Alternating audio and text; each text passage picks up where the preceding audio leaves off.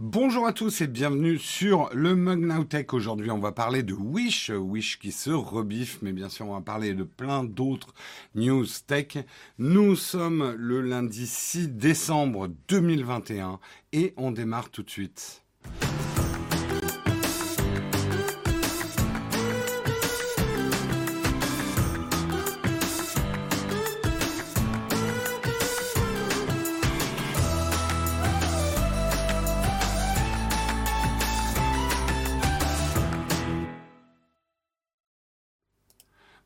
Bonjour à tous, j'espère que vous allez bien, que vous avez passé un bon week-end, que tout va bien chez vous.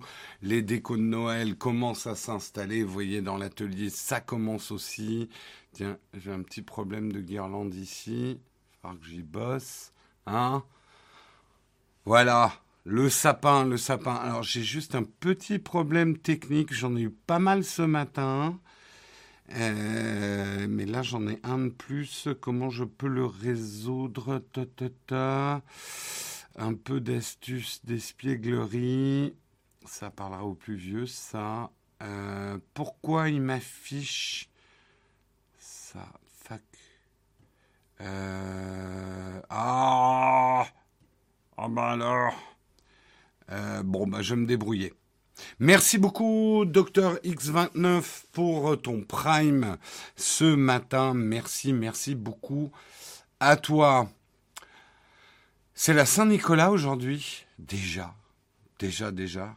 C'est, c'est quoi en Alsace Non, en Alsace, c'est plus tard que vous fêtez Noël. Je sais plus, les Alsaciens. Euh, non, je mets pas le bonnet de Noël, ça gratte. Le Père Noël se rebiffe ce matin. Euh, c'est la vie de Candy, ouais. Un peu d'astuce, un, euh, un peu d'astuce, d'explique. Oh là là. Bon, allez, je vous propose qu'on parle des articles de ce matin. Hein. C'est parti. De quoi on va parler ce matin? On regarde ça ensemble. Euh, on va parler euh, de Wish, Wish qui n'est pas du tout content d'avoir été effacé du web français, analyse déformée et instrumentalisée à des fins politiques. Wish lance en politique. M'étonne pas. Euh, on parlera également de la future chronologie des médias qui promet d'être une révolution pour Netflix, Disney et Amazon Prime Vidéo. Va-t-on avoir une nouvelle chronologie des médias? Suspense.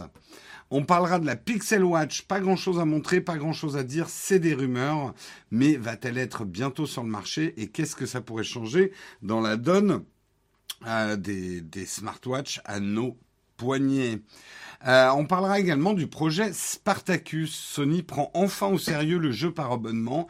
Il serait temps, Sony est en train de prendre du retard. Euh, c'est vrai que Xbox a plutôt assuré le coup sur ce coup-là. Et justement, on parlera de la nouvelle stratégie de Sony. Nous parlerons également de chercheurs qui ont réussi à concevoir une caméra plus petite qu'un grain de riz. Une caméra que vous pourrez avaler. Hein. Non, plus sérieusement, c'est justement ce type de caméra qui est pour assez servir justement en médecine et pas tellement pour avoir que vous ayez un appareil photo le plus petit possible. On parlera bien sûr de notre merveilleux sponsor Luco, l'assurance habitation enfin utile. Et nous terminerons avec une cerise sur le croissant, histoire de se mettre bien en forme euh, le lundi matin. On se fera avec un robot excito flippant. L'humanoïde Ameka donne un visage à la robotique et c'est effrayant. Voilà pour les nouvelles du jour. J'espère qu'elles vous vont. J'en ai pas d'autres. Et euh... et on va pouvoir commencer tout de suite. Lançons le kawa.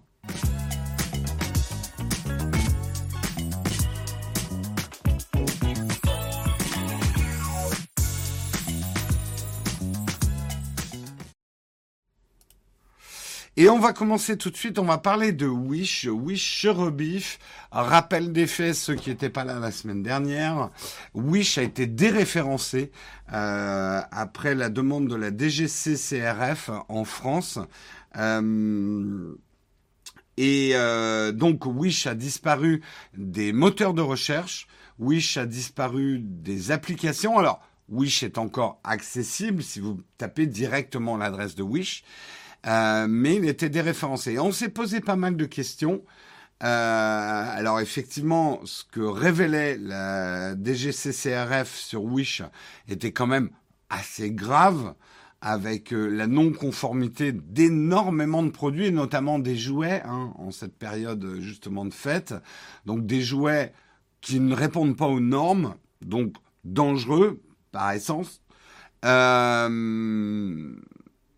Ce qu'on s'est demandé aussi euh, la semaine dernière en traitant cet article, c'était mais ça paraît nouveau cette espèce d'histoire de déréférencement. On n'a jamais vu ça. Est-ce que euh, l'État français et a fortiori la DGCCRF a le droit de déréférencer comme ça des sites? Euh, qu'est-ce qui se passe? Ça nous semblait nouveau. On a pas mal de réponses justement dans cet article de Numérama. Euh, Wish n'est vraiment, vraiment pas content d'avoir été déréférencé du web français. Depuis le 29 novembre 2021, la plateforme de vente d'objets en tout genre n'est plus accessible sur Google, Bing ou DuckDuckGo et autres sites de référencement. Euh, l'application a également été supprimée des différents magasins d'applications mobiles. Vous ne pouvez plus télécharger l'application Wish. La procédure de déréférencement de Wish est une première en Europe. Donc on avait raison d'être surpris, c'est la première fois que ça arrive en Europe, un déréférencement pour un site de vente en ligne en tout cas. C'est un coup dur pour la plateforme qui génère justement une bonne partie de son trafic depuis les résultats de recherche de Google et compagnie. En fait, une des grandes spécialités de Wish, c'est que vous tapiez, je euh, je sais pas, euh, bassine en plastique, pas cher, et boum, vous tombiez sur un lien de Wish. Ou appareil photo pas cher, euh, Wish arrivait par un bon référencement de ses produits à être souvent dans les premiers euh, dans les premiers liens cliquables quand on faisait une recherche. Et mine de rien, il y a beaucoup de gens qui cherchent comme ça, non pas en allant sur le site, mais en cherchant des produits bah, sur leur sur le, bah, sur Google ou, ou sur autre quoi. Et donc c'est un coup dur en pleine période de fête. Hein. C'est vraiment, on fait 80% de chiffre d'affaires en ce moment hein, quand on est un site de vente en ligne. Selon Wish, la décision euh, de la DGCCRF, donc la, la répression des fraudes, est illégale et dépasse largement les prérogatives d'une autorité de surveillance et de régulation. Plus encore, de nombreux problèmes évoqués dans les médias par la DGCCRF n'ont aucun fondement dans la loi française et pire encore, sont basés sur des analyses erronées qui ont été déformées et instrumentalisées à des fins politiques. Mais à qui sert le crime, j'ai envie de dire? Euh, les accusations de la DGCCRF qui reprochaient à Wish de ne pas en faire assez pour lutter contre la prolifération d'annonces douteuses et la réapparition d'objets de moindre qualifiés après une première suppression sont abusives selon Wish. Nous répondons dans les deux jours ouvrables à tout rapport des autorités gouvernementales.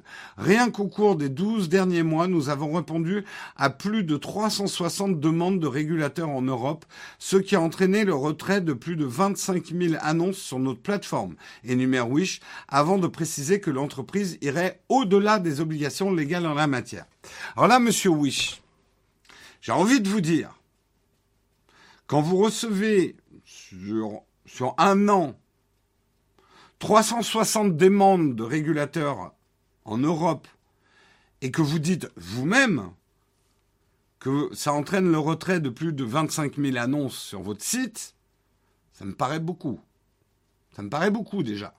Si déjà c'est ce que vous avez fait, je pense que vous avez quand même un problème de produit. Si vous devez en déréférencer 25 000 et que 360 euh, régulateurs en Europe vous contactent, OK sur un an. Bon, en même temps, j'ai pas les chiffres. Peut-être qu'il y en a autant qui contactent Amazon. J'en sais rien. Hein. Mais comment dire? En vous défendant, vous nous révélez une information qui est pas hyper hyper rassurante en fait. J'ai envie de dire. Bref, la DGCCRF a-t-elle le droit de déréférencer un site comme Wish ou est-elle allée au-delà des limites de son champ d'action et de sa fonction, comme l'écrit le site? Alors, nous ouvrons les textes de loi. Alors, la loi 2020-1508 du 3 décembre 2020 dit la loi la loi DDADUE d'adieu, la loi d'adieu, comme on dit, et de la protection du consommateur, renforce les pouvoirs de la DGCCRF, j'ai mis un C trop, DGC-CRF, en cas d'infraction et de manquement aux règles de la protection des intérêts économiques des consommateurs et à celles relatives à la conformité et à la sécurité des produits sur Internet, et offre la possibilité à l'administration de prendre des mesures de déréférencement du contenu illicite ou de limitation d'accès à une interface en ligne. Donc cette loi qui date d'un an, 3 décembre 2020, donne tout à fait le droit à la DGC-CRF de déréférencer un site qu'elle juge dangereux. Et on apprend, on, le sait aussi parce qu'on l'avait dit la semaine dernière, la DGC-CRF, c'est la troisième fois qu'elle avertit Wish. Ça n'a pas été non plus un coup sans semonce. Euh, plusieurs fois, ils ont dit, hé, Wish, il y a un problème. Wish a choisi de pas agir. au bout d'un moment, la DGC-CRF, elle agit. Euh, juin fin novembre, un porte-parole de la répression des fautes précisait à Numérama que les pratiques ont été caractérisées au début de l'été 2021 et que l'injonction avait été envoyée à Wish dès mi-juillet. Nous avons donné deux mois à Wish pour se mettre en conformité, disait, dit la DGC-CRF. Mais il n'y a pas, euh, il n'y a pas que la sanction elle-même qui a été critiquée par Wish. Les méthodes de la DGC-CRF ont été dénoncées par la plateforme. Donc oui, je dis, la DGCCRF n'a échantillonné que 150 produits et à ce jour n'a pas partagé avec nous sa méthodologie de sélection qui, nous le supposons, sert un calendrier bien précis.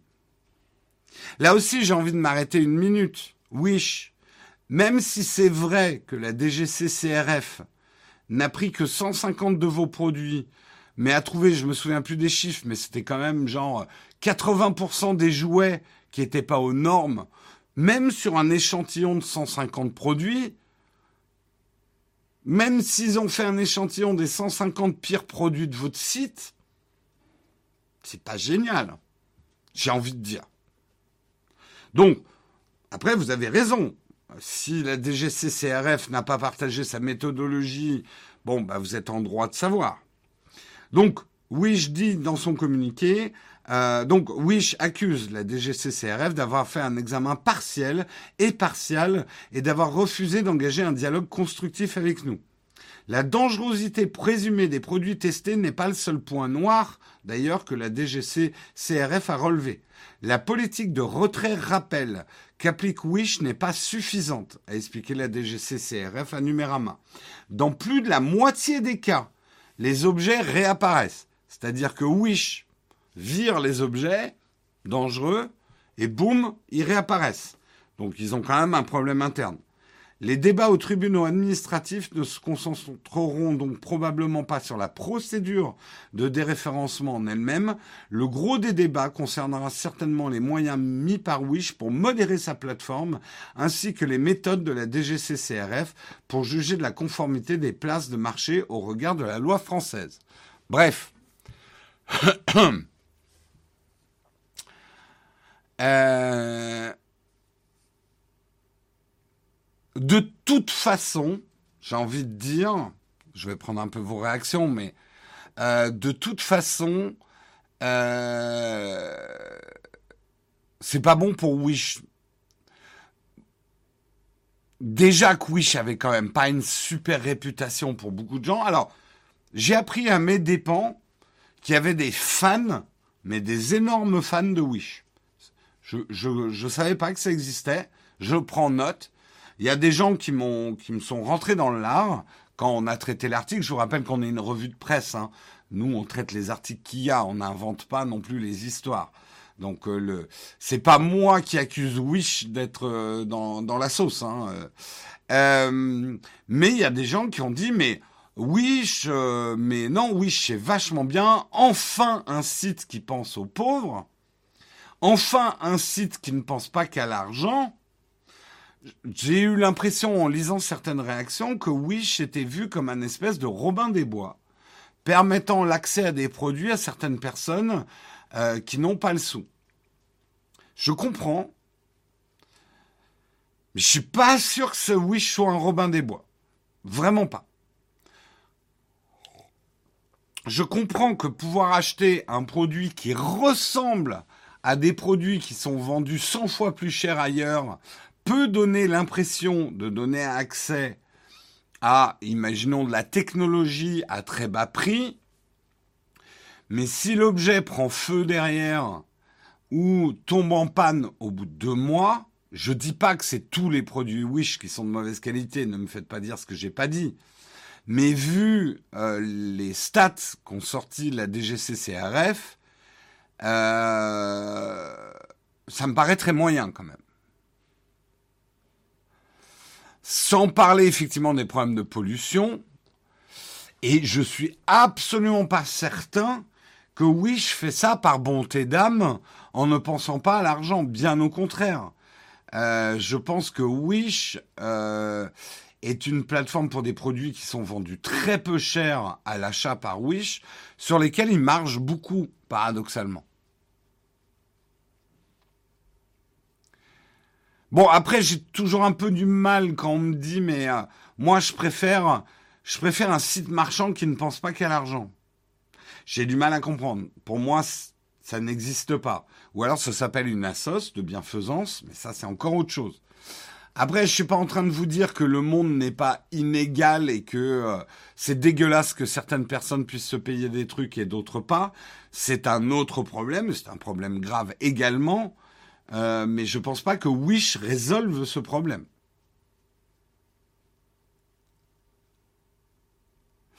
Sans parler, encore, j'ai pris soin d'éviter le problème des jouets spécifiquement. Un jouet dangereux, et ça arrive tous les ans des accidents avec des jouets. Hein. Les gamins, ça se met tout dans la bouche. Euh, parce que bah, c'est comme ça que ça découvre aussi. Euh, si euh, les effectivement un nounours perd ses poils ou dedans il y a dans le nounours des billes en plastique avec lesquelles il risque de s'étouffer, voilà, on a des drames et c'est déjà arrivé. Oui, c'est un peu du dropshipping. Wish, souvent le dropshipping achète des produits sur Wish, remarche dessus et les revendent derrière. Bien sûr que le risque zéro n'existe pas, mais c'est alors ton raisonnement injuste euh, lol MDR Wars, c'est de dire le risque zéro n'existe pas, donc 80% de risque que ça soit dangereux, c'est pas très grave puisque le risque zéro n'existe pas. Non, je dirais que Allez, pour les jouets, soyons généreux. Un 2-3% de risque, c'est déjà bien. Mais n'allons pas au-dessus.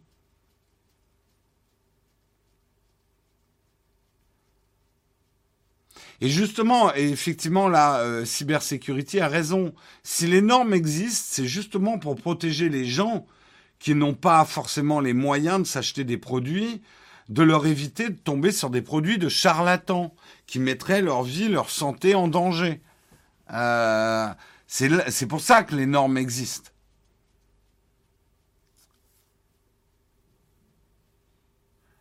Donc euh, aujourd'hui, et encore plus, j'ai envie de dire, sur les jouets, n'achetez pas quelque chose qui n'est pas euh, norme CE, quoi.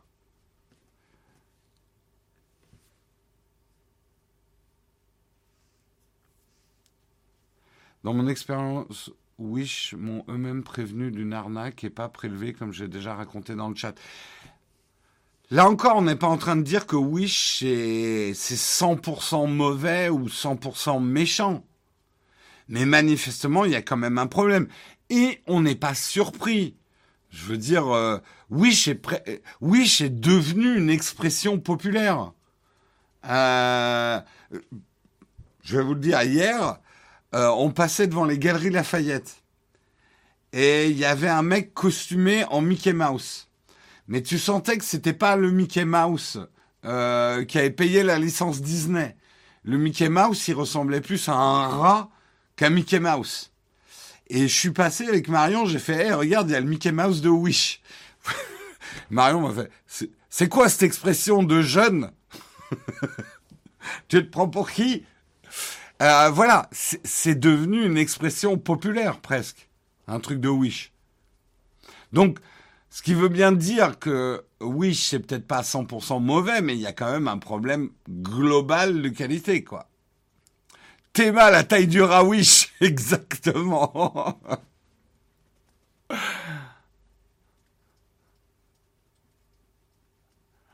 Euh, l'objet d'un règlement, c'est la protection des biens et des personnes et de l'environnement. Il faut arrêter de dire que ça sert à rien. Et je sais très bien que ça existe. Oui, tout à fait.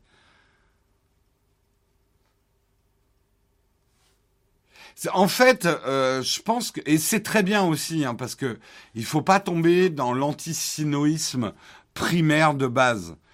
Euh, il y a un vieux mot qui date de la colonisation française euh, où on dit les chinoiseries, ce qui est extrêmement euh, raciste quand on y pense.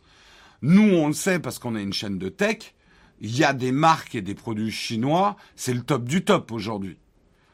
Je veux dire, par exemple, en termes de drones, DJI, bah, il y a peu de compétiteurs. Et en termes de qualité, c'est quand même excellent. Donc, d'utiliser ce vieux terme qui, sent bon la cochinchine de chinoiserie, euh, je préfère qu'on dise c'est une wicherie, quoi. Dans l'absolu.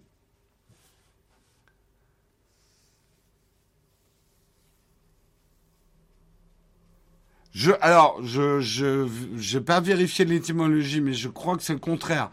Euh, tu dis chinoiserie, c'était pour le luxe. Alors, on appelait la porcelaine. Euh, d'ailleurs, en anglais, on dit China pour la porcelaine. mais en fait, on échangeait contre la porcelaine bah, des babioles euh, du toc, quoi. Euh, et je crois que ça vient de là, les chinoiseries. Hein. Je suis pas sûr. À, vérifier.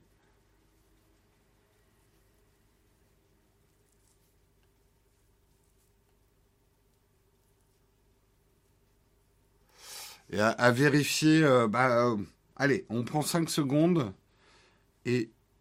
Étymologie chinoiserie.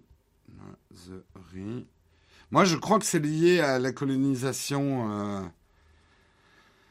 euh, petit objet d'art, d'ameublement, de curiosité d'origine et de style chinois. Euh, j'aime les vieux objets. Ouais, non, donc je me suis complètement trompé. Ça décrivait des, bah, des babioles, en fait.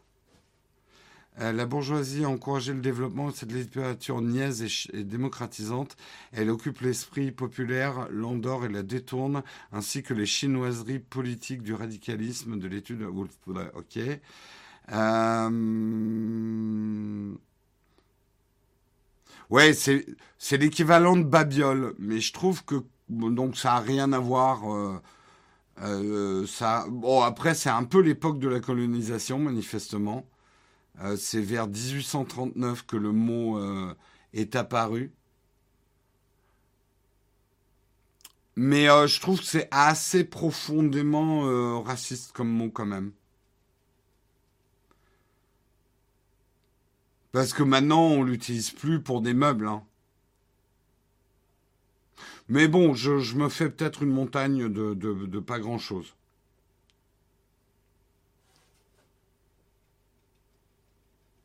C'est l'art des bourgeois nobles qui rêvait d'exotisme. D'accord, ok. Mais on est d'accord qu'aujourd'hui, chinoiserie veut dire plutôt babiole de mauvaise qualité, quoi. Ça me gêne un peu que le mot chinois soit accolé à cette notion. Autant dire babiole ou des, ou, des wicheries.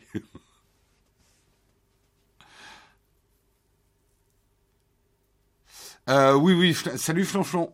Oui, je pense qu'il faut éviter de dire ce mot, quoi.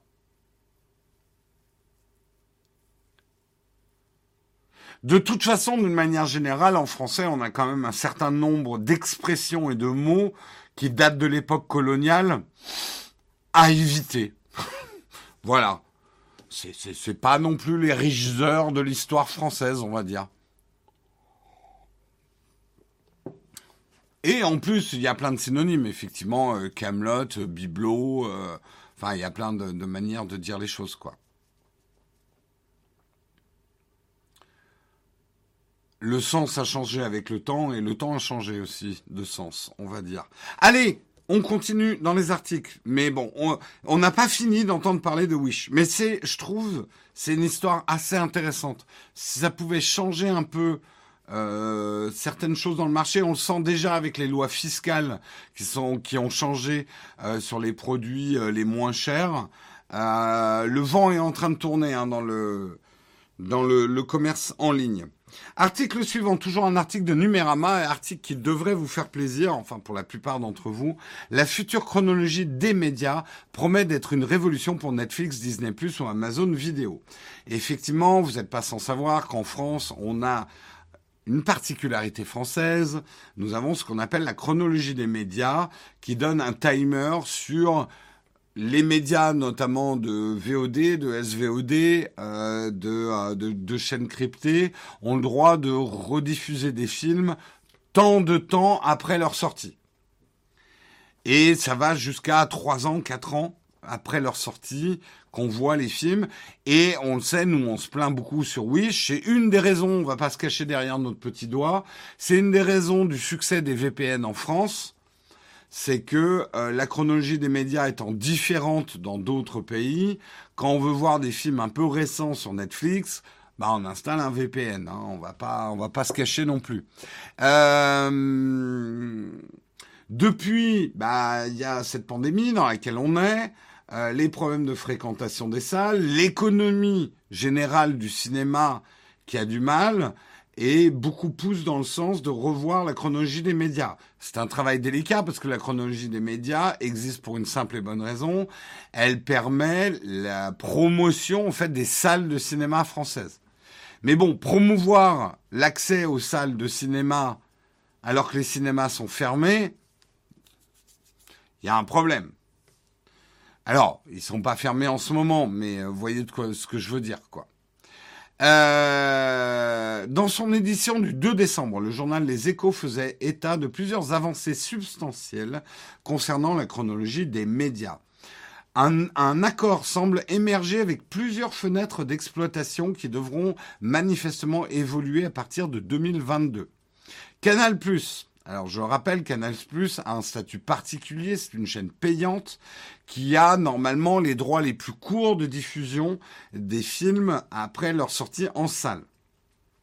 Canal Plus, qui peut aujourd'hui diffuser un film huit mois après son exploitation en salle, ou six mois si le film a fait un flop, s'il a fait moins de 100 000 entrées, doit bénéficier d'un nouveau créneau plus rapproché une fenêtre, on parle d'une fenêtre qui s'ouvrirait dès six mois. Donc six mois après la sortie d'un film en salle, on aurait accès au film sur Canal+. À cela s'ajoute une période d'exclusivité de neuf mois. Donc ça, c'est pour servir les intérêts de Canal+. Euh,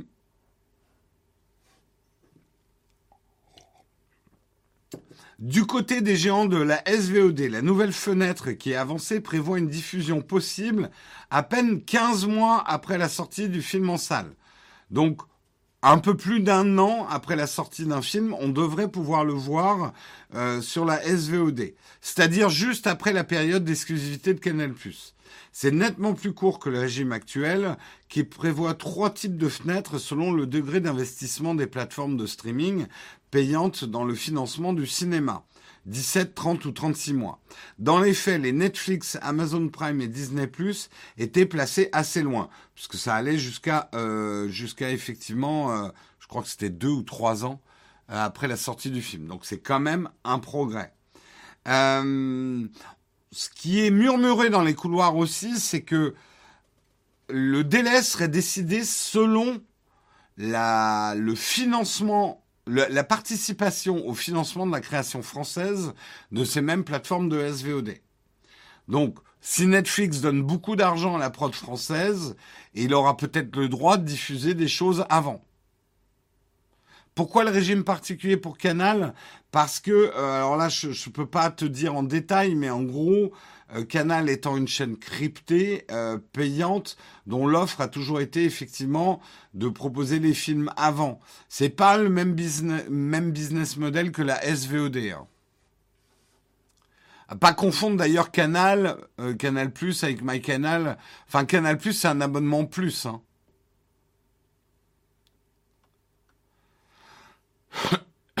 La chronologie dans les autres pays, je ne sais pas exactement, mais en tout cas, elle est courte, voire beaucoup plus courte. Je sais qu'aux États-Unis, tu as accès au film assez rapidement derrière en SVOD. Hein.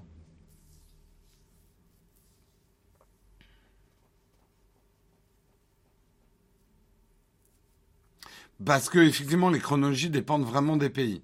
Tous les pays, je crois, ont une chronologie quand même pour protéger les salles de cinéma. Nous, on a une des chronologies les plus longues, quoi.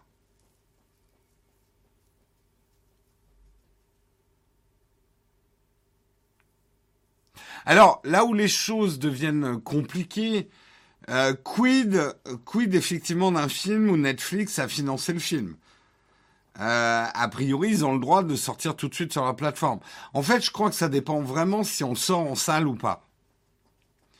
Mais euh, du coup, on arrive dans des trucs un peu bizarres. On voit des films tout de suite à leur sortie, quand c'est Netflix qui les fait, on les voit tout de suite sur Netflix, mais du coup on peut pas les voir en salle. C'est un peu le, bazar. Euh, vu de notre côté, tout ça est un peu bazareux.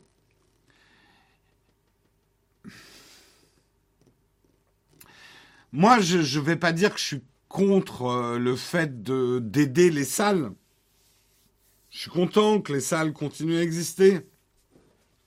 Même si pourtant, et je vous le dis souvent, je suis pas un grand fan des salles de, cinéma. Sauf très grande salle IMAX avec une expérience vraiment euh, que je pourrais pas reproduire en home cinéma chez moi.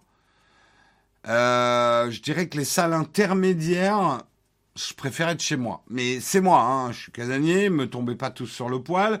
Je pense également aux gens qui n'ont pas forcément un accès facile aux salles de cinéma. Cette espèce de euh, leitmotiv, le cinéma n'est fait que pour être dégusté dans les salles obscures, est toujours un discours élitiste qui m'a un petit peu énervé. 17 jours aux USA, ah oui, c'est rien. Mais cela dit, je ne suis pas pour la disparition entière de toutes les salles de cinéma. Euh, est-ce qu'il y a trop de salles de cinéma? J'en sais rien, j'ai pas la réponse. Mais on va pas forcer les gens à aller en salle si d'abord les films sont extrêmement chers en salle de cinéma, l'expérience n'est pas toujours au rendez-vous. Laissez les gens aussi consommer euh, l'audiovisuel comme ou le cinéma comme ils veulent. En fait, juste ça m'énerve cette espèce de snobisme d'une partie du cinéma français. Vous voyez, j'ai même envie de dire, je comprends quand un réalisateur dit je ne veux pas qu'on regarde mon film sur un petit écran de smartphone. Merde, j'ai mis mes couilles sur la table. Ça a demandé trois ans de prod et vous regardez ça avec des mauvais écouteurs sur votre smartphone. Je comprends que ça l'énerve. Mais euh, d'un autre côté, on fait ce qu'on veut. Hein tant qu'on te paye, entre guillemets, ton film. Tant, voilà, attention, je suis pas en train de dire euh, si je le pirate et que je le regarde sur smartphone de mauvaise qualité. Non, non, non, non, c'est pas ça. Mais après, encore une fois, je comprends le combat des réalisateurs sur la qualité.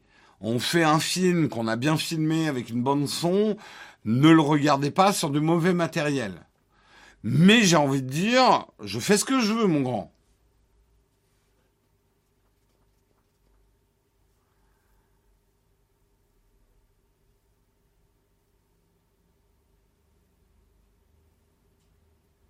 Euh, mais bon, je sais que je vais pas me faire que des amis en disant ça.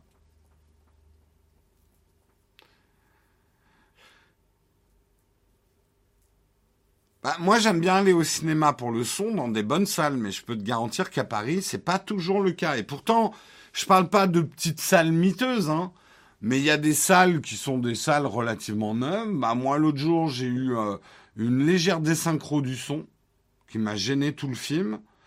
Euh, une fois aussi, on allait voir un film, j'étais complètement décentré par rapport à l'écran, j'ai pas vécu une expérience euh, super agréable.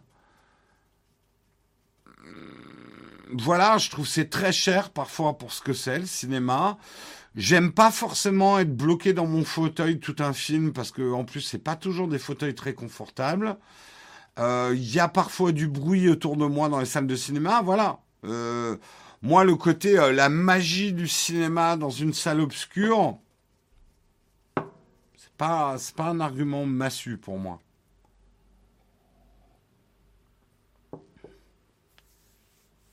Donc, je vais avoir un discours extrêmement libéral qui va vraiment en agacer certains. Mais j'ai envie de dire, si les gens n'ont plus envie d'aller au cinéma, on va pas les forcer à aller au cinéma non plus. Parce que ça va être quoi? On va sortir les baïonnettes et on va dire aux gens, vous devez aller voir les films en salle. Un film n'est fait que pour être vu en salle de cinéma. On va les forcer, on va les, on va les amener. Euh... Non, euh, il y a un moment. Euh le mec qui paye, c'est celui qui décide hein, comment il veut, il veut consommer son film. Alors je sais, là certains vont me dire, mais un film ne se consomme pas.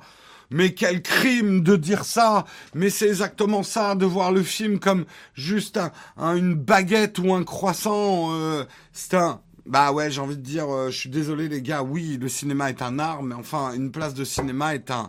Est un on se paye un divertissement où... Bien sûr qu'on apprend des choses au cinéma, le cinéma est un art et tout, mais il y a un moment, il y a le prix du billet, quoi. C'est honteux. je sais que quand je dis on consomme un film, je sais qu'un film n'est pas que du contenu. En tout cas, certains films. Mais alors, je suis désolé. Il y a beaucoup de films, c'est du contenu. Et pas forcément du bon. Et je suis désolé, tous les films ne sont pas de l'art non plus. Hein. Enfin, après, il y a du l'art LARD.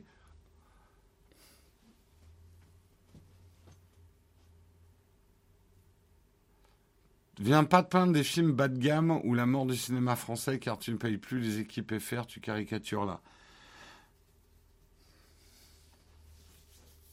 Est-ce que je caricature? En plus, j'ai pas visé particulièrement les films français. Hein. Il y a beaucoup de films aussi euh, américains ou d'ailleurs qui sont pour moi du contenu, qui n'ont rien à voir avec un cinéma artistique qui m'ouvre les yeux sur un nouveau monde et tout. Je suis désolé, je suis peut-être très euh, dur, mais des films qui ont vraiment marqué ma vie, qui m'ont fait changer de point de vue, qui m'ont fait réfléchir, qui m'ont émerveillé, je vais être gentil, mais c'est peut-être 1 sur 10 et je suis gentil. Les tuches, c'est pas de l'art. Je ne juge pas. Et attention, j'ai pas dit que j'ai vu un bon film sur dix. Il y a, bah, prenons effectivement l'exemple des Marvel. J'ai vu des, très bons films de super-héros. J'ai passé un bon moment. C'est du manège. C'était cool. Mais ouais, désolé, j'appelle pas ça de l'art, quoi. Euh, j'ai passé un bon moment, ceci dit, mais ça m'a pas changé ma vision du monde ou, euh, ce genre de choses. Donc, un film qui m'ont vraiment fait quelque chose, ouais, 1 sur 10, je suis vraiment optimiste. Hein, je devrais plutôt dire 1 sur 20, quoi.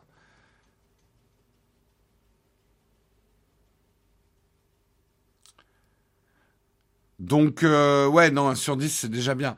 Donc, moi, ce que je dis juste, et je sais, hein, je suis une, raclure de libéral quand je dis ce genre de choses, mais si les gens n'ont plus envie d'aller au cinéma, on va pas les forcer non plus. Hein. Donc, euh... donc combat d'arrière-garde pour certains bobos du cinéma, je trouve. Mais bon, je, sais que je vais me faire détester pour ça. Article suivant. Article suivant, article suivant, nous allons parler de la Pixel Watch. C'est un article d'iPhone.fr. Euh, selon une récente rumeur partagée par le média anglophone Business Insider, euh, Alphabet, donc Google, serait en train de travailler effectivement, mais ça on avait déjà eu la rumeur. On avait même eu des images, euh, notamment de John Prosser, à quoi ressemblerait la Pixel Watch? On était tous plus ou moins d'accord pour dire que si ça ressemble à ce petit galet rond, c'est plutôt séduisant. Euh, d'un point de vue hardware, avec manifestement un, écran bon, qui descendrait pas sur les bords, mais une espèce de forme assez euh, intéressante. De, petits galets comme ça sur le poignet. Mais là encore, hein, c'est, euh, c'est du render. C'est du render de, de rumeurs et de supputations. Hein. On n'a absolument aucune preuve qu'elle ressemblerait à ça, mais c'est vrai que euh, c'est euh, c'est un design euh, qui pourrait être assez séduisant. Enfin, je sais pas ce que vous en pensez. Euh, du coup, ben, euh, effectivement, Google sera en train de bosser. On le sent bien, hein, Wear OS est en train de resserrer un petit peu les rangs. Euh, cette Pixel Watch pourrait arriver en 2022. On ne sait encore pour l'instant pas grand-chose sur cette Pixel Watch. Le nom aussi est hypothétique. Quelques bruits de couloir publiés en amont toutefois tenté de nous, nous apprendre plus à son propos. Pour commencer, le gadget serait doté d'un écran circulaire, euh, ce qui n'est pas bien sûr sans rappeler celui de la Moto 360. Souvenez-vous de la Moto 360, qui était d'ailleurs sous l'égide de Google. Moi, je l'avais testé, la Moto 360. Ça date. Hein. C'était au début, effectivement, euh, des smartwatches. Il apparaît aussi que cet article serait contrôlé par un semblant de Digital Crown, à savoir une molette sur la tranche du boîtier, dont le principe serait peu ou prou le même que celui qui est installé à droite de l'Apple Watch depuis ses débuts. Donc, la fameuse couronne, ici, euh, pour une partie de l'interface. Euh, ça pourrait être quelque chose. Euh, moi, je pense, et on n'en apprend pas beaucoup de plus hein, sur cet article, euh, mais je l'ai pris parce que euh, mon opinion, c'est que le marché commence à être mûr pour la smartwatch.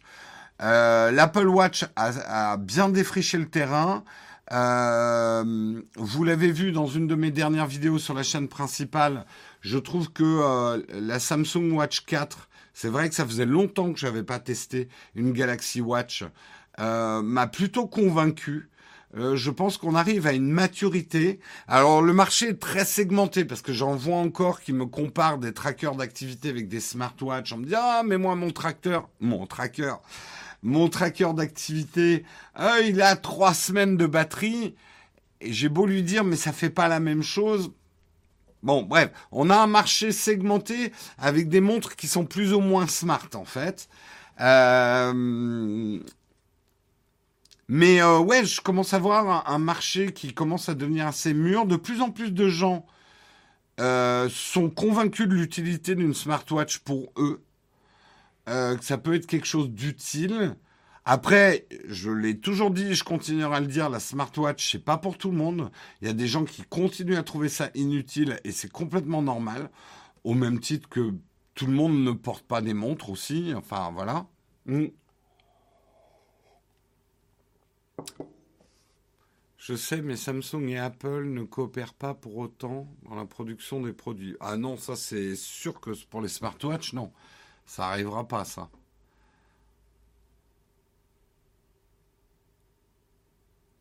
Euh...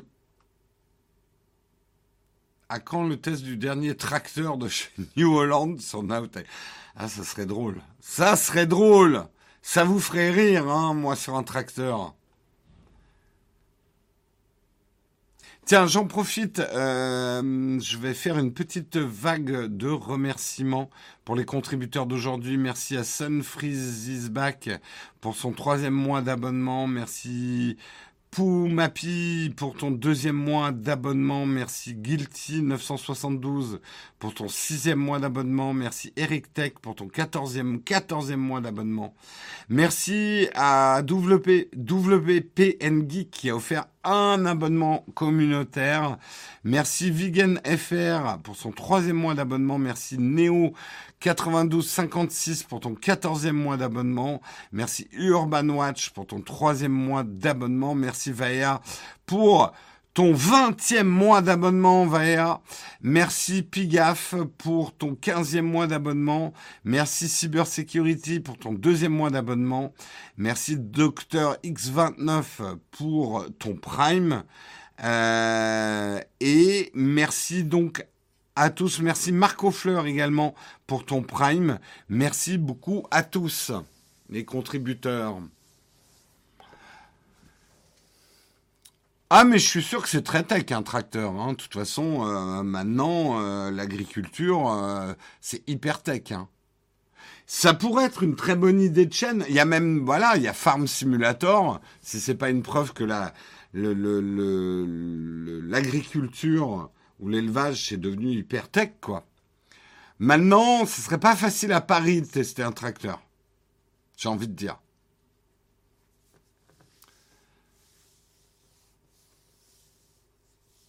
Merci, merci beaucoup à vous les contributeurs.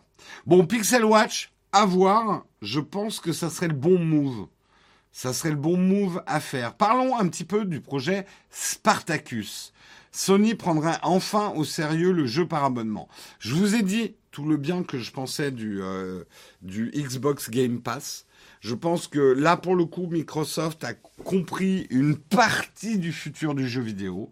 J'ai pas dit que c'était l'ensemble du futur du jeu vidéo, mais euh, l'abonnement aux jeux vidéo, aux multi-jeux vidéo,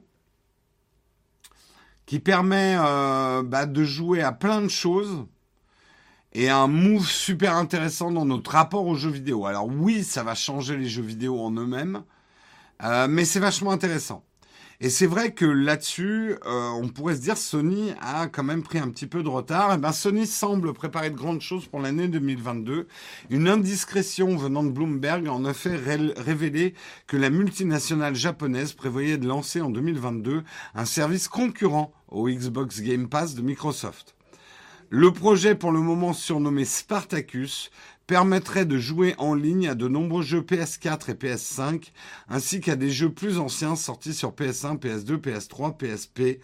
L'offre ressemble un peu à ce que Nintendo propose avec la Nintendo Switch Online, qui permet aussi de jouer à des vieux jeux, et vient en fait attaquer frontalement l'offre de Microsoft. Il faut dire que Sony a du retard à combler sur le terrain. Si l'entreprise a vendu plus de consoles que Microsoft, les offres d'abonnement de Sony que ce soit le PlayStation Plus ou le PlayStation Now, ne rivalise pas avec ce que peut offrir le Xbox Game Pass. Les services de Microsoft, le service de Microsoft est intégré nativement sur Windows 11, permet de jouer à des jeux dès leur sortie et compterait aux dernières nouvelles 18 millions d'abonnés. Sacré score quand même pour le Xbox Game Pass, contre 3,2 millions pour PlayStation Now. Les acquisitions récentes de studios par Microsoft ont aussi rendu le catalogue très attractif.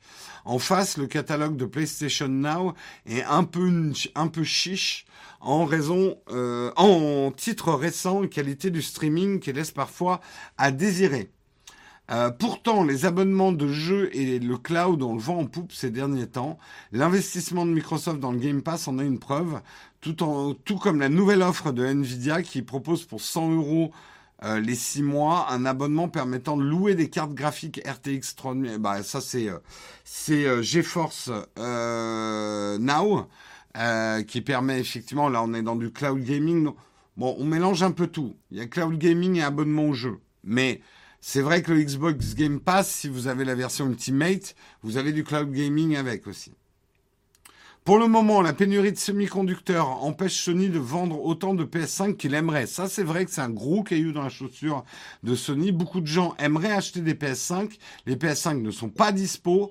C'est un drame, là, en cette période de Noël. Et je pense, alors, c'est un peu pareil avec la série X de la Xbox. Elle est dure à, trouver.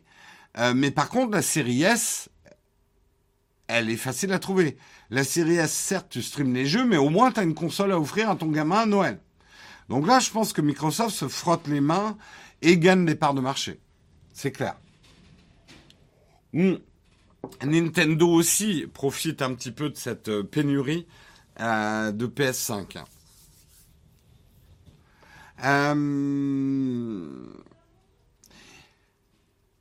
effacer les distinctions. Alors c'est vrai que moi j'ai jamais compris, mais je suis pas du tout euh, Sony, mais la distinction entre les services PlayStation Plus, PlayStation Now, qui sont a priori deux trucs différents, permettrait aussi à Sony de simplifier son offre. Plus besoin de savoir quel abonnement offre des jeux rétro ou des jeux en streaming. Ah oui, d'accord. Ok, euh, PlayStation Now, ça doit être le streaming. PlayStation Plus, c'est des jeux rétro. Doit être ça. Tout, l'écosystème Sony sera accessible dans un mécanisme de guichet unique qui offrira plusieurs tarifs pour satisfaire les besoins de chacun et chacune.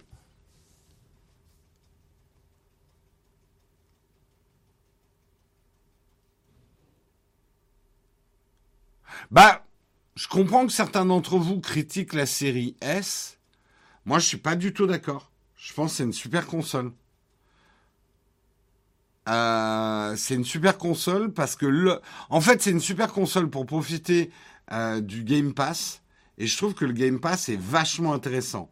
Alors, je sais que certains d'entre vous, le Game Pass serait absolument pas suffisant.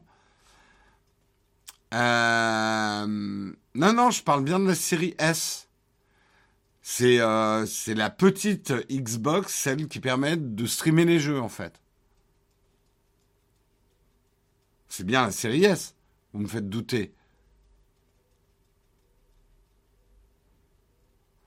Bien sûr que la série S n'a aucun sens si t'as pas le Game Pass en fait. La série S, c'est juste un client dans, le côté informatique client-serveur. C'est un client pour, euh, le, le Xbox Game Pass Ultimate, quoi.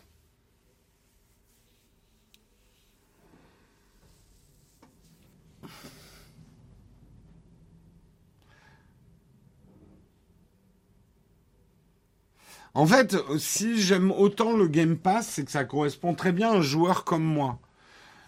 Je suis un joueur très occasionnel qui n'est absolument pas prêt à dépenser 60-70 euros pour un jeu récent parce que tout le monde y joue et que c'est un jeu récent. J'ai juste envie, quand j'allume mon PC ou euh, une console, j'ai envie de trouver un jeu auquel jouer euh, qui, je m'en fous que, j'ai six mois de retard sur la hype d'un jeu.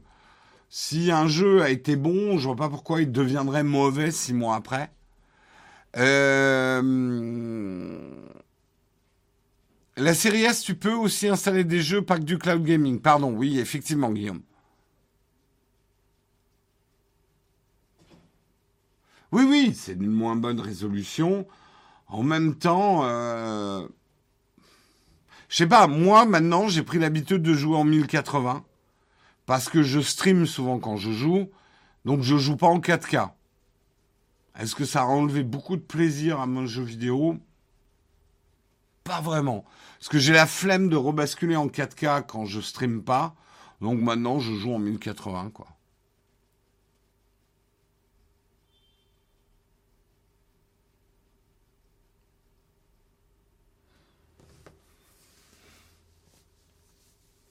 Donc après, je comprends, si vous jouez sur un écran de home cinéma chez vous avec un système 7.2.1, euh, oui, à ce moment-là, il vous faut le top du top.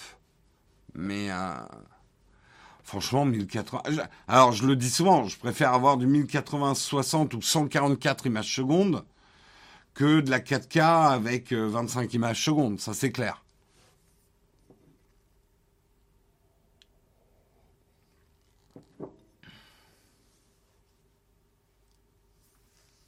PlayStation Plus met tous les mois 2 à 3 jeux à disposition qui sont faits aux abonnés.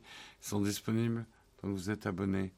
PlayStation Now propose un catalogue de streaming, d'accord.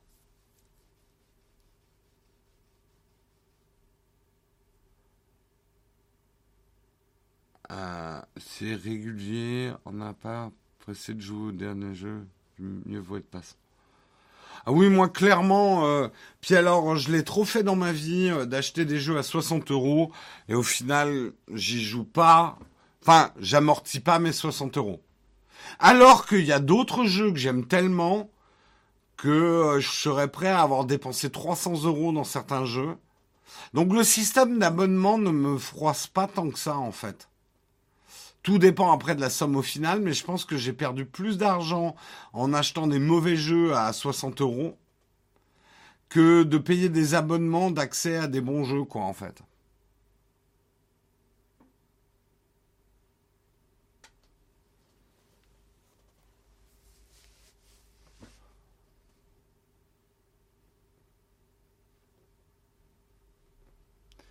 Après le 1080 sur un écran 2K, c'est vraiment pas très beau. Vraiment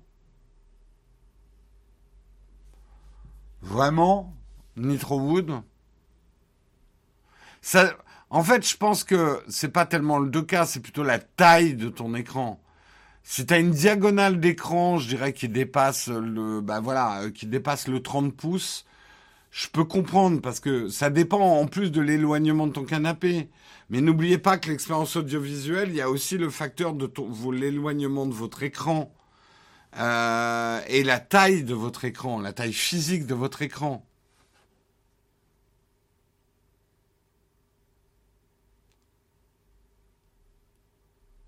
Oui, oui, les versions collector. Jamais acheté des versions collector. Hein. Sauf de certains jeux euh, que je suis sûr que je vais aimer. Et encore, ça m'est arrivé d'être déçu. Moi, j'avoue que je le redis, ce que j'aime beaucoup dans le Game Pass, c'est que ça me donne l'opportunité de jouer à des jeux que j'aurais jamais achetés. Euh, je vous dis, j'ai fait deux trois parties de, Forza, alors que je déteste les jeux de bagnole, juste pour voir les graphismes. Euh, là, en ce moment, euh, bah, j'ai pu faire 10 heures de Battlefield 2042. Euh, c'est pas des jeux que j'achèterais à 50 euros, quoi. Mais j'ai trouvé ça cool de pouvoir y jouer. Et alors, parce que j'ai un esprit de contradiction, j'ai joué un petit peu ce week-end. Désolé, j'ai pas pu streamer ce week-end parce que j'avais plus de voix vendredi. Euh, bah en fait, ça m'a donné envie de refaire un tour sur euh, euh, Battlefield Star Wars, enfin le, le 2 là, celui qui avait été euh, tellement houspillé pour son, son système de loot box qu'ils ont complètement revu. Euh, alors le jeu est plus ou moins abandonné, mais il y a encore plein de monde qui y joue. Et, et je me suis bien marré. Battlefront 2, ouais. Je me suis bien marré en fait dessus. Alors je suis pas très bon, hein. Mais je me suis bien marré. Et ça reste quand même Star Wars. C'est désolé, mais pour moi, c'est un rêve de gosse de de, de de faire la bataille de Hoth ou des trucs comme ça, quoi. Donc euh, j'ai trouvé ça cool. Ouais, ouais, euh, le, il y avait du pay to win. Enfin, il a été, euh, mais ils ont complètement revu le système maintenant de d'évolution du des persos. Donc, je l'ai trouvé, je l'ai trouvé assez cool. Allez, on continue, on continue parce que je prends du retard. Je, je, je parle aujourd'hui. Peut-être pas des choses très intéressantes. Hein. Un article des numériques pour terminer. Les chercheurs conçoivent une caméra plus petite qu'un grain de riz. Non, ils n'ont pas conçu une caméra avec un grain de riz. C'est juste plus petit qu'un grain de riz. Une, une, une équipe de l'université de Princeton, euh, New Jersey, USA et celle de Washington ont dévoilé une caméra qualifiée avec un certain euphémisme d'ultra compact. Alors, puisque une image vaut mille mots, voilà la petitesse de la caméra. Alors à droite, vous voyez un agrandissement, mais la vraie taille, donc en gros, ça fait quoi? 5 sillons d'empreintes digitales. 5 sillons d'empreintes digitales, c'est pas grand. Hein. C'est vraiment pas grand, pas grand, pas grand. Alors, bien évidemment, ce type de caméra minuscule va pas vous faire du full frame. Hein. Vous attendez pas à ça. C'est plus effectivement de la recherche pour des caméras médicales, genre de caméra qu'on pourrait avaler. Bon, il faudra me raboter un peu les bords hein, si vous voulez que je l'avale, celle-là. Euh, est-ce que ça capte pas beaucoup de lumière? Peut-être que ça capte suffisamment de lumière pour ce qu'elle est, euh, enfin, euh, par rapport à ce qu'elle est censée faire. Alors, pour capter et interpréter la lumière, on ne parle plus ici de capteur ou d'optique, mais une métasurface parsemée de 1,6 euh, million de nanopoteaux. Hein. Les nanopoteaux, c'est pas vos amis petits. Hein. C'est pas ça les nanopoteaux. C'est des poteaux petits, cylindriques. Eh, hey, les nanopoteaux euh, Donc c'est des petits cylindres, à titre de comparaison vraiment spécifique. Euh, chaque antenne fait la taille d'un virus. C'est pas une très bonne... Euh, ça sent la communication scientifique. Les mecs sont tout contents d'avoir fait des trucs de la taille d'un virus. Trouvez un autre exemple, la conseil de communication. Euh, Princeton University, là, ne dites pas à la presse que vous avez conçu une antenne qui fait la taille d'un virus. Là, vous allez avoir tous les complotistes sur le dos, quoi. Euh, c'est pas de la très bonne com. Une caméra plus petite qu'un grain de riz, ça, ça parle déjà plus. La métasurface agit comme un capteur de votre appareil photo et les nombreux poteaux comme des antennes optiques. Eh les copains, vous êtes mes antennes optiques. Ils, sont, ils ont tous une forme différente pour pouvoir restituer correctement le signal optique. Ensuite, comme dans votre smartphone, une succession d'algorithmes dopés au machine learning analyse le signal et produisent une image en couleur. Alors, voilà ce que ça donne avant le traitement et après le traitement électronique sur une photo de fleur. Vous allez me dire, mais elle est dégueulasse, ta photo de fleur, mais elle est pourrie. C'est même pas un, c'est même pas wish phone d'il y a, d'il y a 10 ans, euh, cette photo de fleur. Oui, mais je vous rappellerai que mon appareil fait la taille d'un grain de riz, monsieur. Euh, du coup, c'est un capteur smooth plus. Non, non, non, elle n'est pas pourrie vu la taille. Non, non, mais c'est clair, vu la taille. Et en gros, j'ai envie de dire, ça doit être suffisant pour une coloscopie. Et c'est le but. Faudra pas s'attendre au piqué d'un appareil traditionnel qui peut être jusqu'à 500 000 fois plus gros, cherche, précisent les chercheurs. Une telle caméra servira avant tout dans la recherche médicale ou pour assister des chirurgiens pendant des opérations ou même en amont pour diagnostiquer des maladies sans être trop invasif. Et ça, ça sera un immense progrès pour la médecine. Aujourd'hui, vous savez que une large partie de la médecine repose sur la pertinence d'un diagnostic. Et les diagnostics, c'est pas facile à faire. Trouver où est le problème et quel est le problème en, termes de santé. Euh, Aujourd'hui, bah, parfois, on est obligé de faire du diagnostic invasif. On vous ouvre le bide, on regarde. Et on a maintenant des machines d'imagerie extrêmement puissantes, mais extrêmement onéreuses. C'est évident qu'une caméra qu'on pourrait mettre dans une gélule, euh, même si ça coûte cher euh, à l'usage unique, ça, à mon avis, coûtera moins cher que certains appareils pour certains diagnostics, quoi. Non, a, priori, tu n'as pas compris, Eric Tech. D'après ce que j'ai compris, cette partie-là suffira, puisqu'elle est à la fois antenne, capteur et optique. Donc, t'as pas d'électronique autour. En fait, ça, alors, je sais pas pour l'alimentation et tout. Là, vous m'en demandez trop. Il y aura probablement un petit cube derrière. Mais en fait, ça sera. Il n'y a pas besoin d'avoir une grosse électronique autour de ça. Euh, là, c'est à la fois l'optique et le capteur, en tout cas. Et de ce que j'ai compris, l'antenne aussi. Donc, en fait, ça diffusera une image, probablement un équipement extérieur. Oh, j'ose imaginer les Twitch du futur. On aura flonflon musique et la troisième caméra, ça sera la gélule qu'il a avalée en buvant son café et vous pourrez suivre ça en direct. Ça va être hyper intéressant. Ça sera le truc trendy dans, dans 10 ans sur Twitch. Twitch qui sera bien sûr racheté par Lidl hein, dans 10 ans, on le sait puisque Lidl sera devenu plus fort qu'Amazon grâce au disque euh, de Squeezie. Eh oui, ça, vous l'aurez entendu pour la première fois dans le mug, les prédictions du futur.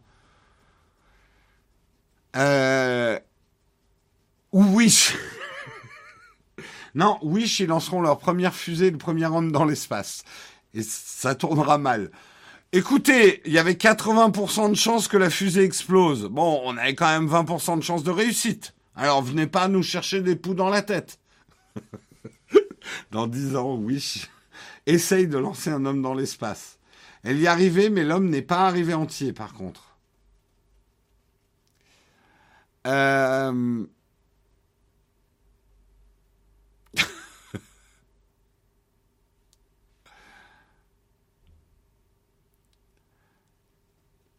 Euh, et au pull moche, tout à fait. Twitch version blockchain.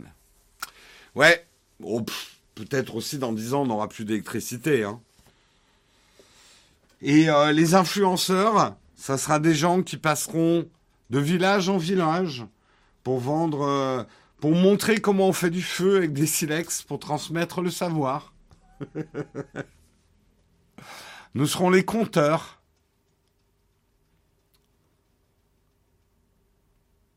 Bon, pour en revenir à l'article, parce que là je suis carrément dans les graviers, c'est cool ces recherches, euh, mais ne vous attendez pas à avoir un tout petit capteur sur votre euh, dans un appareil photo grand commerce.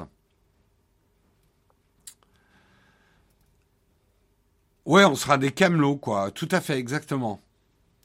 Alors, madame, cet épluchera, hein, le top du top post-apocalyptique. Avec ça, vous pouvez traiter trois rats en même temps. J'ai pas dit un, j'ai pas dit deux, j'ai dit trois rats en même temps. Voilà. Dans dix ans. T'es mal la taille du rat pour les festins. Euh, l'homme est arrivé trois mois après. What? De quoi vous parlez? Bref, il est temps, et je sais que vous attendez ce moment avec impatience, donc je, je, je, ne, je vais calmer votre impatience, puisque c'est le moment où on va parler bien sûr de notre merveilleux sponsor, Luco. Alors Luco, ça fait un petit temps qu'on vous en parle. Luco, c'est de l'assurance habitation. Euh, là, je sais votre réaction, Jérôme, de l'assurance habitation. Mais qu'est-ce que tu viens nous parler de ça? C'est chiant, ça n'a rien de tech. Eh bien, si, détrompez-vous. L'assurance habitation a besoin d'être réinventée et Luco l'a fait, puisque effectivement l'assurance habitation c'est un truc obligatoire qu'on a besoin de faire quand on emménage quelque part, mais c'est le truc, ça nous saoule de le faire. On cherche juste le meilleur prix, on fait la tournée des popotes, on signe un contrat, on sait pas bien ce qu'on signe, on le laisse au fond du placard, on s'en fout, jusqu'au jour où le plafond du voisin du dessus eh ben, se met à couler chez vous, vous avez des dégâts des eaux, et là vous cherchez dans le tiroir votre contrat, et les trucs euh, se passent mal. Voilà, j'ai résumé un petit peu l'assurance habitation aujourd'hui. Eh ben, avec euh, Luco, c'est l'assurance habitation réinventée. Euh, ils ont changé effectivement pas mal de choses. Et la première chose, c'est justement parce qu'ils savent très bien chez Luco que quand vous cherchez une assurance habitation, vous avez d'autres choses à faire. Vous êtes généralement dans de l'emménagement. Il faut une assurance euh, habitation extrêmement rapidement pour signer le bail euh, et ce genre de choses. Et ben là, chez Luco, vous pouvez signer en deux minutes. montre en main et surtout c'est eux qui vont s'occuper de la révocation euh, de votre euh, de votre ancienne euh, de votre ancienne assurance habitation. Donc ça c'est cool. la souscription est faite en deux minutes. Vous pouvez la personnaliser et c'est assez simple à faire. Donc vous verrez vite les, les garanties dont vous n'avez pas besoin. Donc c'est un peu l'assurance de pouvoir Payez uniquement ce dont vous avez besoin en assurance habitation. Ils ont un super SAV euh, qui est dispo 7 jours sur 7. Euh, je crois de 8h à 21h en semaine et de 9h à 20h en week-end. Leur SAV est disponible en chat. Eux, ils jugent que c'est beaucoup plus efficace que par téléphone. Donc, euh, en tout cas, les 200 000 personnes qui sont déjà chez Luco ont l'air d'être d'accord avec ça. Euh, vous êtes remboursé beaucoup plus vite. Euh, avec un système comme comme Luco. Et alors, je fais des petits focus sur des particularités qu'ils ont. ils ont notamment un service avec des images satellites pour évaluer les risques logement avec précision. Donc, dans le cas d'une maison, j'imagine, euh, se base sur des images satellites pour évaluer les risques logement avec précision. Euh, comme ils sont 100% numériques, c'est du sans papier et 100% personnalisable à tout moment, vous pouvez adapter euh, justement votre assurance habitation selon vos besoins. Et là où l'assurance habitation est super active, et je trouve ça intéressant, ils estiment pas que votre habitation, c'est quelque chose de figé dans le temps qui va rester la même chose dans le temps. Ils ont mis tout un tas de services pour vous aider dans les travaux de rénovation, euh, tous les petits travaux qu'on peut avoir dans le, la vie de son habitation et la vie dans son habitation, avec notamment des sélections d'artisans euh, testés et validés pour avoir des, dons, des, des bons tarifs, et également un système Doctor House, service de téléconsultation pour vous aider dans vos projets Donc de ce que j'ai vu, on peut contacter un plombier, ce genre de choses. Donc voilà, c'est il y a vraiment au-delà de l'assurance habitation tout un tas de services chez Luco qui peuvent être vraiment intéressants. Euh, donc n'hésitez pas à utiliser notre lien pour aller les voir et surtout si jamais vous souscrivez chez Luco, il est hyper important que vous utilisiez notre code Nowtech, ne serait-ce que pour que Luco sache que vous veniez de notre part. Hein, et qu'on travaille pas dans le vide, juste pour la gloire, et que Luco nous dise derrière, oui, c'est bien gentil, Nowtech, on a sponsorisé le mug, mais personne n'est venu. Donc, si vous allez chez Luco, vous aidez vraiment la chaîne en utilisant le code, et ça va vous aider aussi, puisque vous, vous aurez un mois gratuit. Donc, honnêtement, à part l'étourderie ou la flemme, il n'y a aucune raison de ne pas utiliser le code Nowtech. Et franchement, vous seriez bien bête de ne pas le faire. Je vous l'ai bien vendu là. Je vous l'ai bien vendu. Voilà, en tout cas, nous, on remercie beaucoup Luco de nous soutenir pour le mug. Et on va passer à la dernière rubrique de l'émission avant les camps fac. On va passer à la cerise sur le croissant.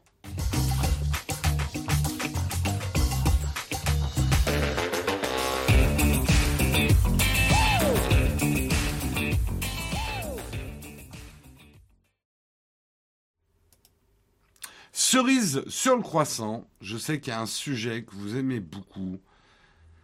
C'est les flippos robots, hein, qui nous excitent au flip. Euh, tous ces robots très effrayants.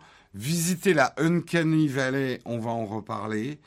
Et là, c'est quand même le top du top. On va, euh, on va découvrir Ameka. Alors justement, souvenez-vous de Sophia, euh, qui était un robot qui était la première à recevoir la nationalité d'un État en 2017. Voici Ameka. Ameka est vraiment, c'est un robot qu'on peut louer hein, d'ailleurs. Euh, c'est une société des Royaumes-Unis, Engineered Art, qui a présenté son nouveau bébé. Il est très réaliste. C'est vraiment un robot destiné à remplacer dans certaines fonctions l'être humain et qui prend en considération que les mouvements de notre visage et même les micro-mouvements de notre message sont essentiels à la communication. Euh, donc c'est un robot qu'on pourrait très bien voir à des postes d'accueil, à des postes d'orientation. C'est pas du tout du robot utilitaire pour aller euh, désamorcer euh, des mines ou explorer une, euh, une centrale nucléaire euh, qui a fondu ou ce genre de choses. C'est vraiment du robot, on va dire, de service. Donc ils ont beaucoup travaillé sur le visage et les, explosions, les expressions euh, du visage. Et je vais vous laisser juge du résultat. Attendez, je l'ouvre. Hop. Ah non, ça va pas l'ouvrir en grand, ça, si. Attendez. Voilà, je l'ouvre en un peu plus grand. Vous allez pouvoir juger par vous-même. Je mets pas le son, mais en fait, juste pour vous dire, ça se passe dans le silence le plus total.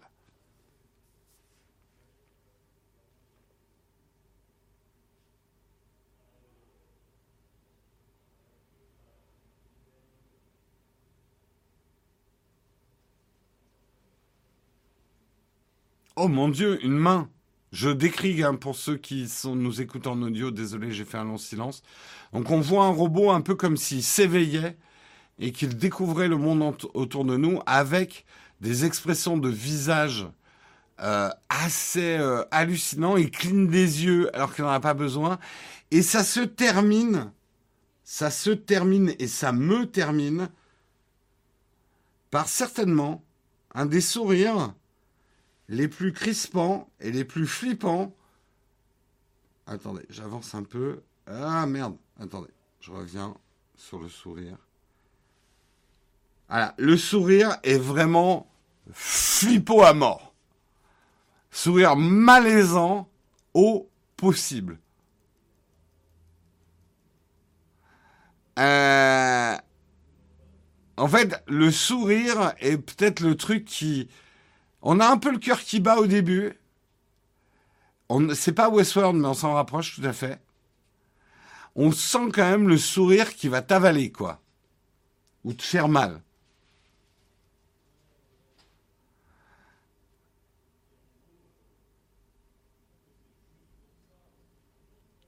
Donc, euh, C'est Groom Fantomas, ouais.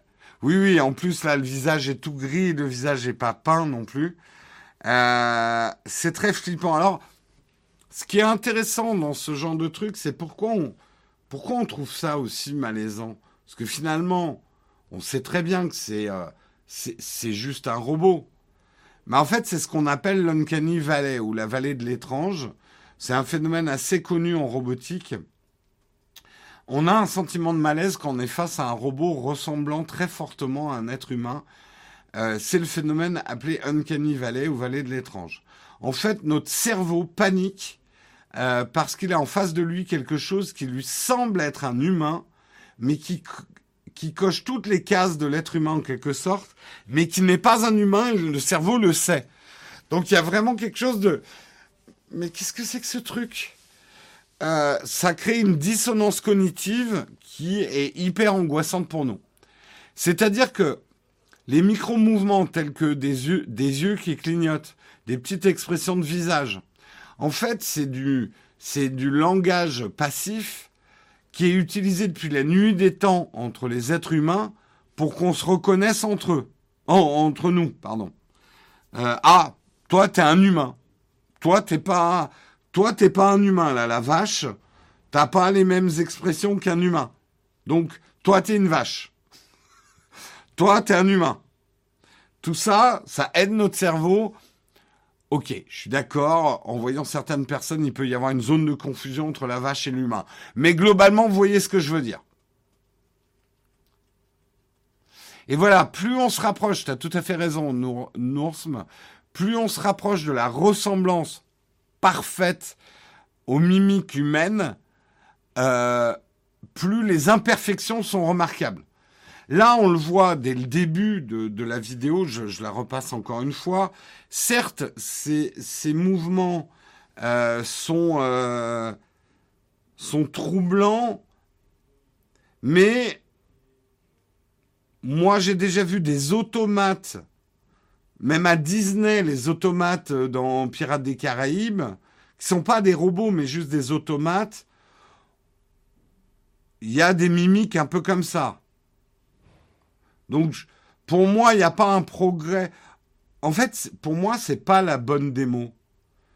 Euh, là où je serais bluffé, c'est si les mimiques, c'est lui qui les, enfin, il innovait dans ses mimiques et qui réagissait à une conversation humaine et à une situation euh, d'interaction avec un être humain. Là, on m'a juste montré un automate assez bien fait, quoi.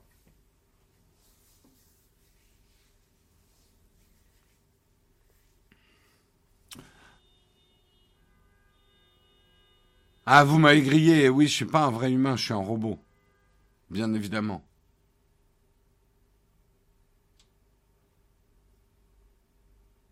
Est-ce qu'il sait faire le dragon? Je ferai pas le dragon ce matin.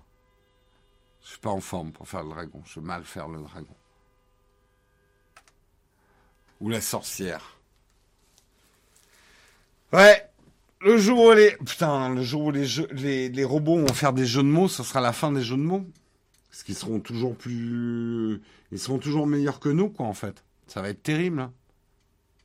Est-ce qu'il peut se transformer en camion? Sinon, ça vaut rien, effectivement. S'il n'a pas de corneau fulgure, ça vaut rien, un robot.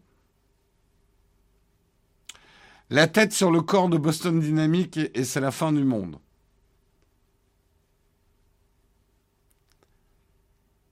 Je me demande souvent pourquoi on cherche absolument à reproduire une copie d'humain.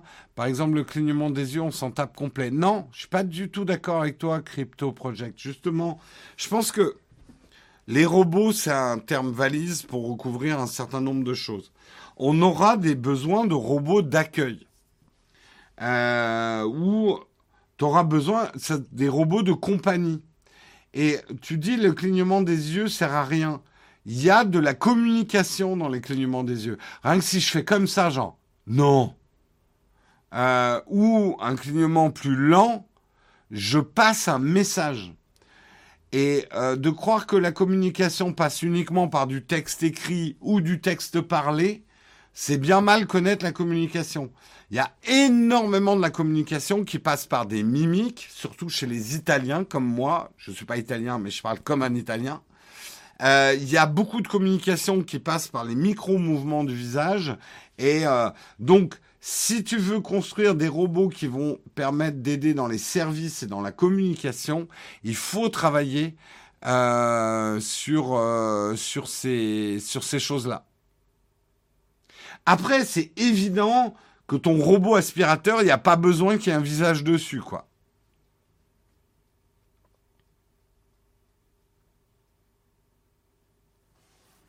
Et les robots du compagnie, je pense qu'on en a. Alors, je sais, là, on va partir sur les grands débats de la robotique. A-t-on besoin des robots? Dans l'absolu, non. Mais va-t-on avoir des robots? Oui. Parce qu'on est des êtres humains. C'est pas parce qu'on n'a pas besoin d'un truc à un moment T qu'on va pas l'inventer. Technologiquement parlant, est-ce qu'on avait besoin du feu? Ben non, puisqu'a priori, il y avait des êtres humains avant que le feu soit inventé. Est-ce que personnellement, je suis content qu'on ait inventé le feu et qu'on l'ait adopté? Oui. Voilà. C'est ma réponse sur la robotique. Elle est très... C'est presque de la philo. Euh, dans l'absolu, pour nos vies naturelles, on n'a pas besoin de robots. Est-ce que ça va nous empêcher de les concevoir? Non.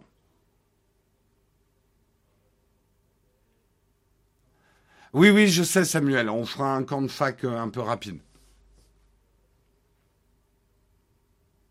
Le feu a, grandement réduit le nombre de diarrhées quand même. A un peu allongé la durée de vie aussi quand même. Quoique, Jeanne d'Arc dirait peut-être pas la même chose. C'est horrible. Est-ce qu'on avait vraiment besoin des smartphones et des ordinateurs? Après le feu, on a inventé la pizza ananas. C'est là que tout est parti en couille. Le feu n'a pas été inventé. Olivier, si. Le fait de pouvoir faire du feu là où tu veux. Bien évidemment, le feu existait avant, quand la foudre tombait et qu'on arrivait à maintenir le feu. On sait que l'homme utilisait le feu, mais ne savait pas le créer. Donc moi, pour moi, l'invention de toutes les inventions, la mer, le, couteau à double tranchant de la technologie a commencé comme quand l'homme a trouvé le moyen pour faire du feu lui-même. Et, et, son invention c'est de trouver les outils pour faire le feu. Oh là là, vous me faites de la sémantique. C'est pas l'invention du feu, c'est la maîtrise du feu. Ok, vous avez raison. Académie, je m'incline. Euh, non, non, la roue, c'est pareil, c'est la maîtrise de la roue. C'est pas l'invention de la roue, la roue existait avant. Il y avait des trucs ronds. Les mots ont un sens, mais tout à fait, vous avez raison. Et moi, je n'ai aucun sens, si ce n'est celui qu'on va commencer les camps de fac.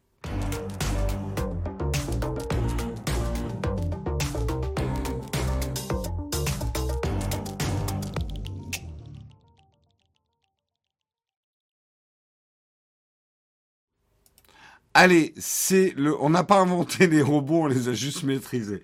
Non, mais je. Non, mais vous avez raison. En vrai, vous avez raison. On n'a pas inventé le feu. On a inventé le moyen de créer du feu. Voilà. Pour être précis.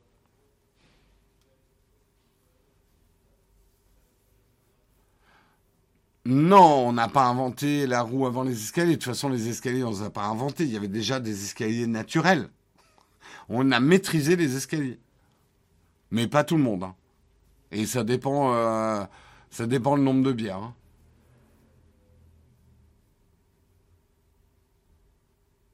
Les robots existent depuis les années 60, ils ont servi à démultiplier la force de l'homme, un robot humain n'importe rien dans sens. Encore une fois, je pense que tu penses que à un certain type de robot. Je pense qu'il y aura des robots de service. Je pense qu'il y aura des robots de compagnie. Parce que ça fait besoin, ça fait partie des besoins qu'on va chercher à combler avec des robots.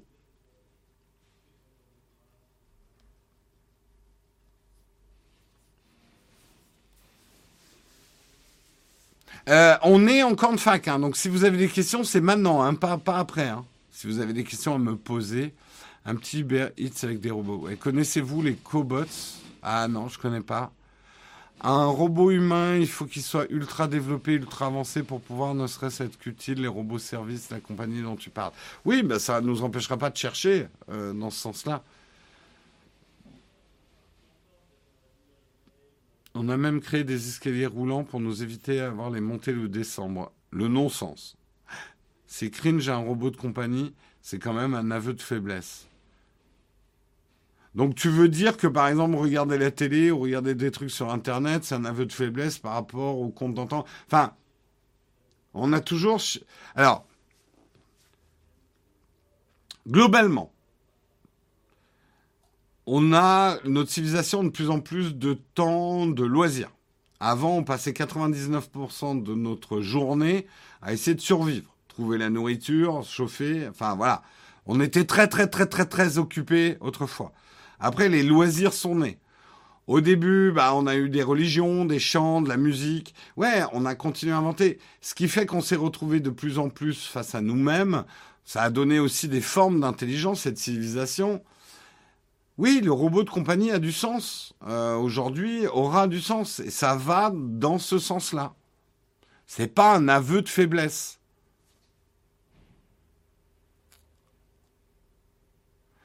Euh, pense aussi à toutes les personnes qui vivent des situations d'isolement. Euh, ça pourrait être utile.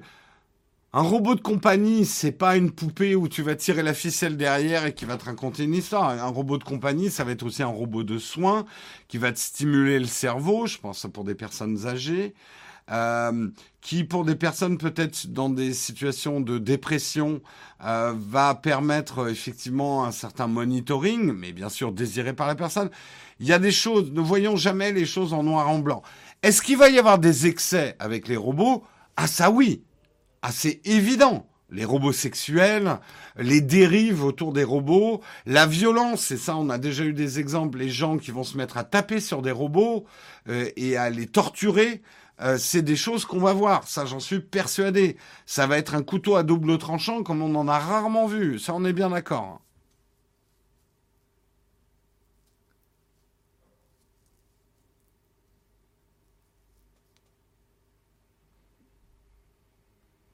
Oui, bah regardez la série Real Human, euh, ça, montre assez bien euh, des choses qui, qui, risquent de se passer.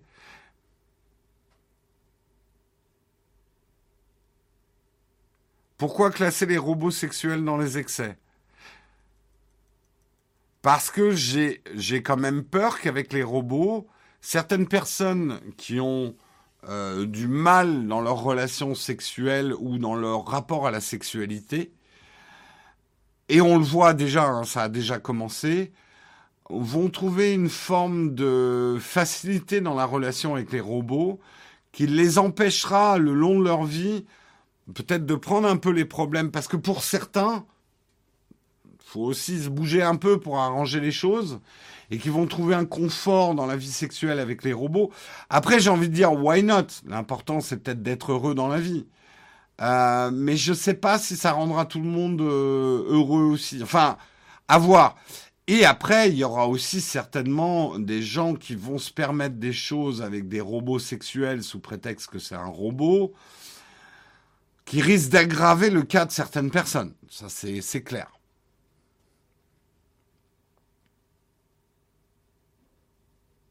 Il y a plein de questions à se poser. Hein.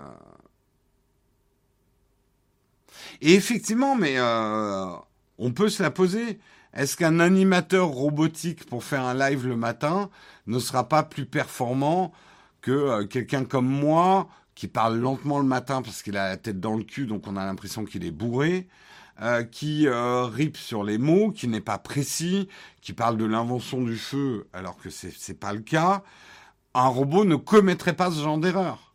Euh, donc oui, ça pourrait être une avancée, peut-être.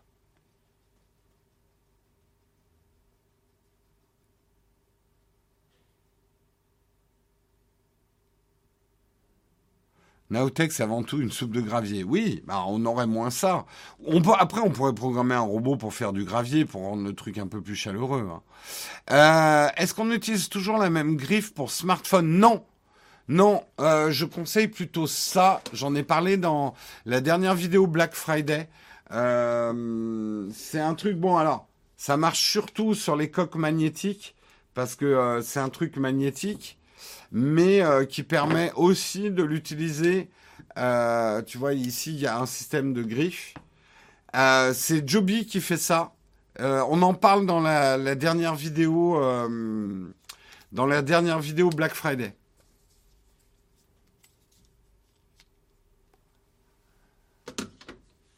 Non, mais je comprends hein, que certaines personnes euh, me mettent dans les commentaires, mais t'es bourré quand j'ai fait tel ou tel article.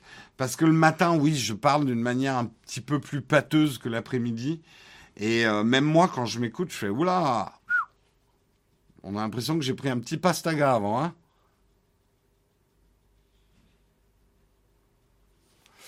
euh, S'il peut commettre... bon.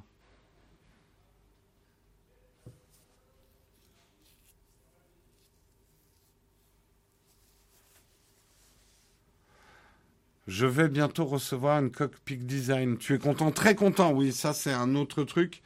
Euh, les coques Peak Design qui ont eux un système qui est différent, euh, mais qui est quand même compatible MagSafe, mais euh, qui vont avoir des supports qui non seulement vont être magnétiques, mais en plus avec une espèce de petite griffe qui fait que quand on le solidarise,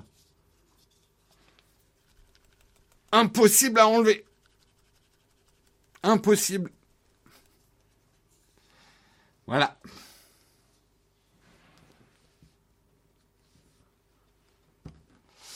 Euh,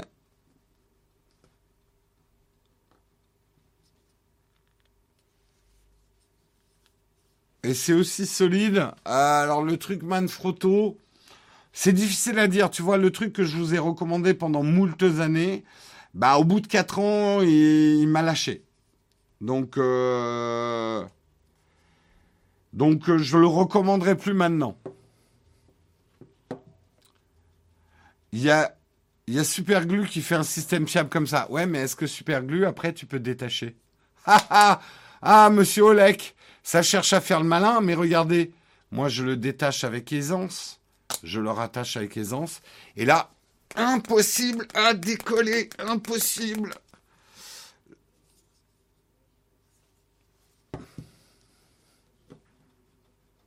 Tu l'enlèves comment En fait, derrière, il y a deux petits trucs ici qui vont ouvrir la griffe et tac, on décolle. Je colle, j'ai pas besoin d'activer les boutons, ça se colle tout seul. Et je décolle. Olek, le malin du ravin. qui fait le malin tombe dans le ravin.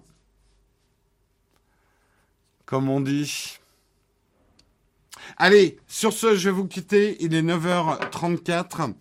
Euh, désolé hein, si, euh, si certains avaient des questions tech que j'ai pas vues. On est parti beaucoup sur les robots. Euh, ouais, il y a ajustement magnétique et blocage physique. Après, ça marche en magnétique seul aussi. Tu vois, ça, c'est magnétique. C'est juste magnétique et il n'y a pas d'attache. Et euh, le truc Peak Design se colle aussi en, magnétique seul et ça tient. Hein. Mais là, je me mettrai pas à l'agiter parce qu'il va se décoller. Mais ça peut être pratique pour être plus rapide. Voilà, parce que là, pour le coup, ça se détache par magnétisme. Allez, je vous dis au revoir. Euh, demain matin, vous retrouvez Marion à 8h. Euh, moi, je reviens mercredi. Guillaume, ça sera là. Il sera là jeudi. Et moi, je serai de retour vendredi. Je vous souhaite un excellent début de semaine à tous. Bien évidemment, nous allons faire un raid. Euh, peut-être raider flonflon. Hein. Euh, ça fait quelques, quelques jours que j'ai pas raidé flonflon. Mon fils. Attendez, je regarde juste. Pourquoi j'ai pas la bonne. Oh, ça m'énerve. Ça m'énerve, il n'y a jamais rien qui marche. Franchement, on était mieux avec juste le feu. Hein. Euh, lancer le raid. C'est bon. Ben, il est là, euh, Flonflon? Il est là ou pas, Flonflon? Mais il n'est pas là, Flonflon? Ah si, il est là. Hop C'est parti pour le raid sur Flonflon. Je vous souhaite une excellente journée. Je lance le générique de fin. Ciao tout le monde.